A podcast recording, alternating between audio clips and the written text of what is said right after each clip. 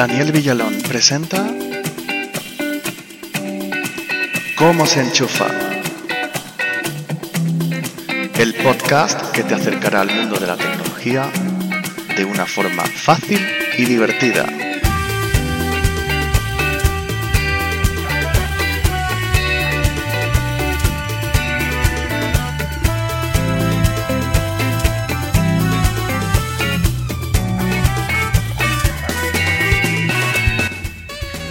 Hola a todos, ¿qué tal? Bueno, pues un episodio más, episodio 8. Ya nos quedan dos para llegar al episodio 10.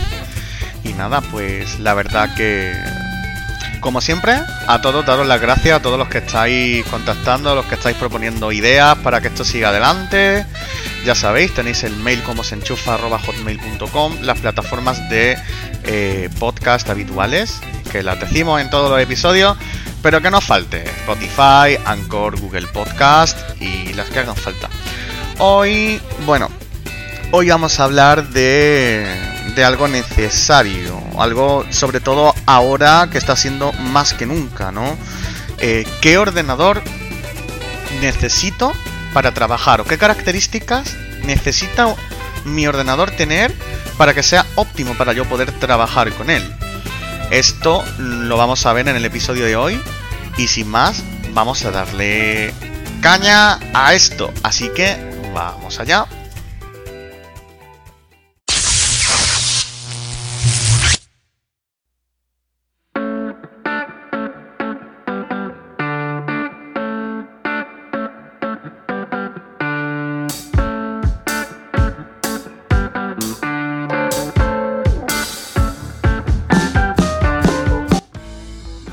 Chicos, eh, para poder hablaros de esta sección eh, la tenemos que dividir en dos partes, ¿vale? La primera va a ser eh, un poco desglosar lo que va a hacer falta para a la hora de elegir un ordenador y la segunda hablaros de un error que cometí y que probablemente más de uno cometerá a lo largo de su vida porque no todos estamos exentos de, de este tipo de cosas y quien esté libre de pecado que tire la primera piedra. a ver, elegir un ordenador no tiene que ser difícil, pero tampoco es fácil. ¿Vale? ¿Por qué? Porque sí es cierto que hay varios aspectos que hay que tener en cuenta y yo sí recomiendo que a la hora que vayáis a elegir un ordenador para trabajar, si al menos cojáis lápiz y papel, ¿vale? Yo incluso para hacer esta grabación me he hecho más chuletitas de la cuenta. ¿Por qué? Porque es necesario, porque eh, hay un montón de cosas que tenemos que tener en cuenta y si una nos falla, puede afectar muchísimo al rendimiento de productividad cuando nosotros estemos trabajando con nuestro ordenador. Os comento una cosa, ¿vale? Vosotros podéis pensar, bueno, mm, dos segundos de retraso en una tarea eh, no retrasa mi productividad porque solamente son dos segundos de retraso. Pero espérate, chaval, que o chavala, que no son dos segundos de retraso, son dos segundos de retraso cada vez que ejecutamos esa tarea. Eso quiere decir que si tú esa tarea al día la tienes que ejecutar 50 veces, ya son 100 segundos de retraso. Casi dos minutos en, horas productivas, ¿eh? que a nivel de trabajar se nota muchísimo.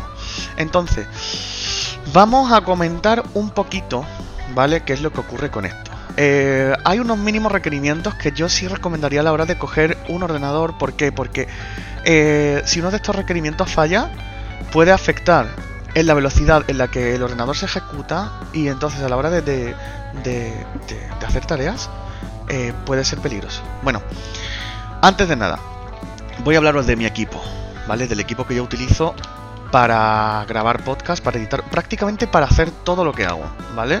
Yo con este equipo grabo podcast, edito audio, em, desarrollo aplicaciones y juego, ¿vale? Juegos sencillos, ¿vale? Que no requieran mucho gráfico, porque bueno, muchos sabéis que los que, muchos de los que me escuchan este podcast, vosotros sabéis que yo soy invidente y a mí, bueno, la tarjeta gráfica pues que me da un poco igual, ¿no? Pero bueno, la tengo y es necesario tenerla, ¿vale? Entonces, ¿qué es lo que tiene mi ordenador? Bueno, mi ordenador tiene, para empezar, el procesador es, es, un i5 de, de octava generación. Luego voy a ir explicando para qué sirve cada cosa, ¿vale? Y funciona a 1,80 GHz. Son cuatro núcleos, ¿vale? Tengo 8 GB de memoria RAM un disco sólido SSD de 250 gigas, ¿vale? Y un disco duro externo de un terabyte. Ahora os voy a explicar. Eh, la pantalla es de 15 pulgadas. Y la resolución, bueno, la resolución no me acuerdo ahora mismo, pero luego doy la recomendada, ¿vale? La gráfica tiene un GB de RAM y la autonomía de la batería es de 8 horas, ¿vale? Tiene eh, tres puertos USB, un USB 3.0 y dos USB 2.0. Salida de HDMI para conectarlo a otra pantalla. Y pesa aproximadamente 2 kilos. ¿Vale? Utiliza el sistema operativo Windows 10 Home. Y esto, bueno, por Amazon, que en ese momento estaba en oferta, no sé ahora cuánto estará. Es un Lenovo IdeaPad, ¿vale? O sea, por si queréis buscarlo, está por unos 600 euros, ¿vale?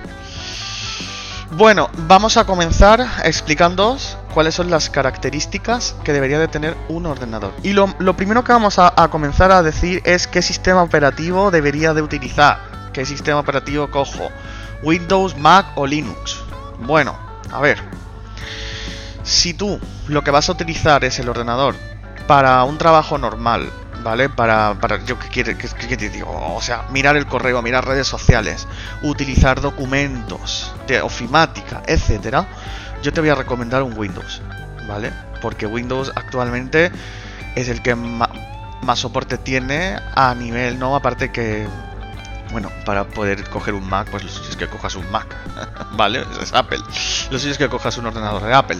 Eh, entonces, Windows es el que más soporte tiene a nivel universal con controladores. Eh, Linux, si lo configuras bien, te va a ir muy bien, pero en, pero en muchos aspectos vas a necesitar tener un poco de conocimiento de administración de sistemas. Así que yo recomiendo Windows y obviamente recomiendo Windows 10, por favor. Windows 8, Windows 7 ya, ya fuera, de verdad os lo digo. O sea, sé que Windows 7 a nivel de estabilidad va muy bien, pero lamentablemente a nivel universal el que más está funcionando ahora y el que está pues yendo bien en, ordenadores de, de, los que os voy a hablar es Windows 10, ¿vale? Eso nos meteremos más adelante. Vale. ¿Qué procesador os voy a recomendar? Hombre, yo siempre he sido muy de Intel, ¿vale? Pero por favor, elegir un Intel entre i5 o i7 mínimo de séptima generación. ¿Cómo sabes de qué generación es un Intel? Es muy fácil, ¿vale? Eh, los Intel se llaman Intel i, ¿vale? La categoría i5 o i7, ¿vale? Y guion y un número de cuatro cifras, 5000, 6000, 7000. El primer número es la generación, ¿vale? Si te dice 5500, pues es un Intel de quinta generación con un rendimiento aproximadamente medio. Si pone U, al final es de, ultra ligero, ¿vale? Eh, entonces, yo recomendaría o un i5 7000 o un i7 7000. El mío es un i7 7200 y algo, ¿vale? Es normalito, eh, ¿vale? Y que tenga cuatro núcleos. Eh, por lo general por dos núcleos ya te pueden empezar a ir un poco, un poco justitos a la hora de pillarte un ordenador, ¿vale? A todo esto, eh, por favor, coge lápiz y papel, ¿vale? Porque, porque luego sí lo vais a tener que utilizar o incluso cuando vayáis a comprar un ordenador, decirle al chico de la tienda, darle el papel y decir, mira, quiero esto, ¿vale? quiero esto. Vale, memoria RAM adecuada. Los 4 GB ya están empezando a ser desfasados, ¿vale? hasta hace un tiempo 4 GB eran necesarios, pero las aplicaciones ya requieren más carga de trabajo. el procesador es necesario este para que, para que ejecute las aplicaciones a buen, a buen rendimiento, pero yo recomendaría 8 GB de RAM para poder abrir varias ventanas y varias tareas de forma simultánea y que el ordenador no te dé tirote. ¿Vale? Eh, bueno, vuelvo atrás, ¿vale? Vuelvo atrás porque esto es, muy denso. Una, una, cosa que se me había olvidado. Si te dedicas a la producción de vídeo y a la producción de fotos, porque sé que alguno me vais a saltar, quizás os convenga más un Apple, ¿vale? Pero para el resto, con Windows 10 os va. Memoria RAM, 8 GB mínimo, ¿vale? Hombre, si podéis coger 12 de lujo, pero ya tendréis que invertir un poco más un disco duro SSD, al ser posible, SD o SSD, disco duro sólido, que son los que van más rápido. Yo recomiendo, mira, fijaos, yo recomiendo que el ordenador tenga lo que se llama arquitectura gaming, que es coger un disco duro SSD, ¿vale? De a lo mejor 200 o de 500 gigas dentro del ordenador. Y si queréis almacenar cosas, cogeros un disco duro externo. ¿Por qué? Porque dejamos este disco duro, ¿vale? Para, para que ejecute los programas básicos, las aplicaciones y tal, que es el disco duro que más corre, ¿vale? Si, si dentro usáis un disco duro que no es sólido, el disco duro corre menos y entonces las aplicaciones van a cargar más lentas, ¿vale? Entonces yo recomiendo un disco duro SSD que va, os va a ir de lujo. Y una tarjeta gráfica, hombre, yo creo que con, con un giga de RAM la tarjeta gráfica iría bien. La pantalla, resolución, apuntaros este número, ¿vale? Apuntaros este número. La resolución de la pantalla, una resolución óptima serían 1900 píxeles por 1080. ¿Vale? Es una resolución más o menos de, de lo que viene siendo una pantalla de tele así. ¿Vale? Puertos, pues mínimo que tenga un puerto USB 3, ¿vale? Y puertos USB 2, bueno, sí, no va a tener más. ¿Cómo distinguir los puertos? Ah, ah, para, la, para la gente que, que tenéis visión, ¿vale? Para distinguir los puertos es muy fácil. El puerto USB gris es tipo 2.0. El puerto USB azul es tipo 3.0. Y el puerto USB rojo es tipo 3.1, ¿vale? E, e, ese es el estándar que se utiliza para definir puertos en un ordenador. Entonces, vosotros sabéis que el rojo va a ir más rápido que el azul y que el azul va a ir más rápido que el gris. ¿Vale? Eh, si tenéis un puerto USB 3.0, pues obviamente eh, va a correr dispositivos que ejecuten 3.0 y 2.0. Y si tenéis un puerto USB 2.0, dispositivos que ejecuten 3.0, igual no los ejecuta. Pero normalmente casi todos los dispositivos USB que tenéis, no os preocupéis que vienen diseñados para que ejecuten todas las versiones de USB. ¿Vale? Batería, Batería, si, os preguntan cuántas celdas tiene que tener una batería, lo suyo es que tenga 6 celdas, ¿vale? 6 mm, celdas de batería, que esto os va a dar una autonomía más o menos, eh, más o menos buena. Y obviamente eh, os recomiendo para trabajar algunos periféricos. Los que estéis cómodos con teclados de portátiles, pues usáis el teclado del portátil y punto, ¿vale? Pero si os voy a recomendar un ratón, los que usáis ratón, os voy a recomendar un ratón externo que podáis manejarlo porque siempre va a ser con, su esterilla, siempre va a ser más cómodo que, el trackpad del ordenador, ¿vale? Y vais a tener más precisión a la hora de manejarlo. Y si queréis, si, si, venís de la vieja escuela como yo y queréis tener un teclado USB externo, pues os pilláis un USB externo, ¿vale? Si por lo que sea os faltan USB, os compráis lo que se llama un concentrador USB, que eso es simplemente como una especie de alargador USB que lo conectáis y tenéis más puertos, ¿vale? Se va a notar un poquito en la velocidad, pero mientras no manejéis con datos y estemos hablando de periféricos tipo ratón, tal, no va a haber problema, ¿vale? Y obviamente, si trabajáis con papeleo, pues por favor, una impresora o un escáner multifunción como periférico vendrían muy bien. Y Obviamente, si vuestro ordenador tiene salida HDMI y os resulta más cómodo conectarlo a un monitor HDMI porque lo vais a ver mejor, pues no os cortéis, ¿vale? Por supuestísimo. ¿Cuánto vais a invertir aproximadamente por esto? Pues entre 600 y 700 euros, ¿vale? Por lo general. En alguna ocasión se os puede subir a 800, pero siempre va a haber ofertas. ¿Vale? Si vuelvo ofertas a las que vais a poder acoger, bien sea por Amazon, por FNAC, por el corte inglés, por donde queráis.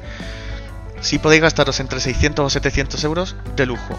Bueno, y ahora voy a hablaros sobre el error que cometí yo y que no voy a volver a cometer en mi vida, ¿vale? Bueno, este error lo cometí hace años porque hubo una época en la que el ordenador que yo tenía, pues digamos que me petó y yo necesitaba un ordenador urgente porque yo trabajo muchísimo con el ordenador, ¿vale? Porque hay ciertas tareas de edición, de desarrollo, que es mucho más sencilla hacerlas con un ordenador que con un smartphone. ¿Qué ocurre? Que dije yo, bueno, a mí no me hacen falta tantos recursos, me voy a pillar un ordenador HP de 200 euros, que tiene sus 4 GB de RAM, que tiene un disco duro normalito de 250, total, como es para mí, es para mis cosas, pues tampoco, bueno. Ese ordenador nada más pillarlo ya empezaron los problemas de lentitud, empezaron los problemas de mover fluidamente el sistema, ¿vale? Mm, y bueno, cuando tú realmente a lo mejor vas a entrar a chatear o a matar tres mancianitos, pues igual te da un poco igual. Pero cuando ya vas a empezar a tener proyectos serios y quieres productividad y necesitas hacer las cosas rápido, ya no te da tanta igual, ¿vale? Aparte era un Intel Celeron, chicos, Intel Celeron, para que os hagáis una idea, es una de las gamas peores que yo he visto de procesadores, ¿vale? O sea, no mueven una mierda. Perdonaos, perdonad el, insulto, ¿vale? Entonces, eh, esto es lo que quería comentaros. Por favor, eh, no. Si vais a trabajar con un ordenador, mm, por favor, seguid al pie de la letra, eh, si podéis, estos consejos. Eh, no caigáis en la trampa de decir, ah, bueno, a mí ahora mismo no me va a hacer falta tanta RAM. Ahora mismo no, pero dentro de seis meses sí. A mí ahora mismo no me hace falta tantos núcleos, ahora mismo no, pero dentro de seis meses sí. Sobre todo cuando el ordenador empiece a acumular basura, ¿vale? Así que nada chicos, eh, espero que os haya servido. Coged lápiz y papel si hace falta volver para atrás y volver a repasar, ¿vale? Y apuntad. Y por favor, que no os tomen el pelo, ¿vale? Que hay mucha gente que por tal de vender un ordenador que esa compañía le ha dicho que lo tiene que promocionar, pues obviamente te van a decir que es el mejor. Pero yo os aconsejo que sigáis eh, estas directrices a la hora de comprar un ordenador y os aseguro que no vais a acabar decepcionados. Y bueno, pues nada, eh, acabamos con el episodio de hoy. Hoy no tenemos noticias porque no ha habido nada así que me haya llamado la, curiosidad. Bueno, una noticia rápida, ¿vale? Lo que pasa es que no merece una, sección. Es muy rápida. En el IFEMA han colocado eh, sensores para medir la temperatura a la gente que pasa por ahí, por si, bueno, se detecta una temperatura inusual.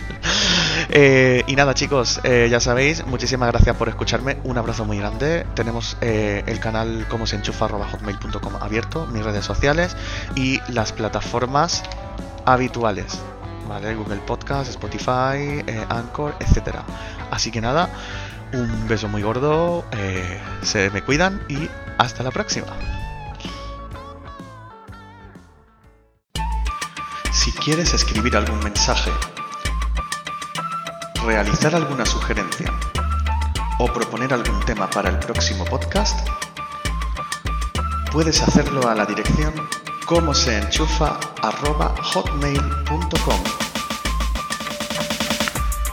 Este podcast ha sido editado y producido por Daniel Villalón Suárez. Todo el material utilizado, incluida la música, está libre de derechos y es propiedad de sus respectivos autores.